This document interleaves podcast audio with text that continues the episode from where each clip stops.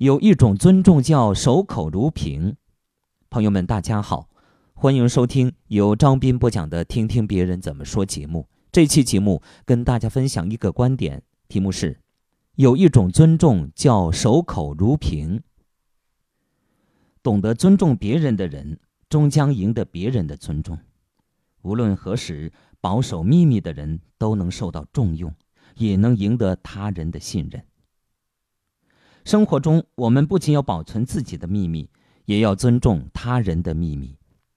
有些人心性不稳定，受人盛情款待时，常会把心里话倾吐殆尽，特别是醉酒饭饱之后，最容易吐露真言。咱们朋友一场，你我多年的交情，今天我什么都没保留，全跟你说了，你千万不要跟别人说。俗话说。秘密若从口里出来，就已出了大门了，以后会便于全世界。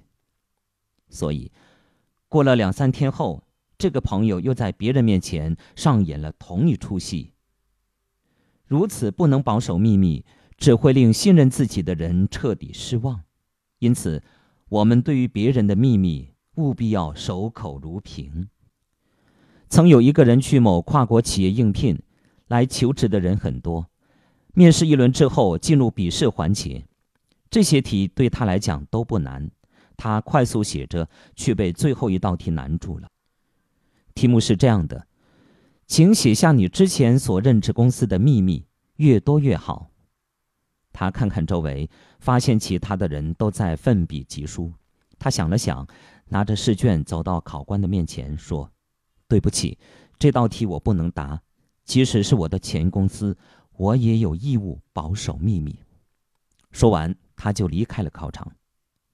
第二天，他收到这家公司的录用通知书，老板在通知书的末尾写道：“有良好职业操守、懂得保守秘密的人，正是我们需要的。”可见，懂得尊重别人的人，终将赢得别人的尊重。无论何时，保守秘密的人。都能受到重用，也能赢得他人的信任。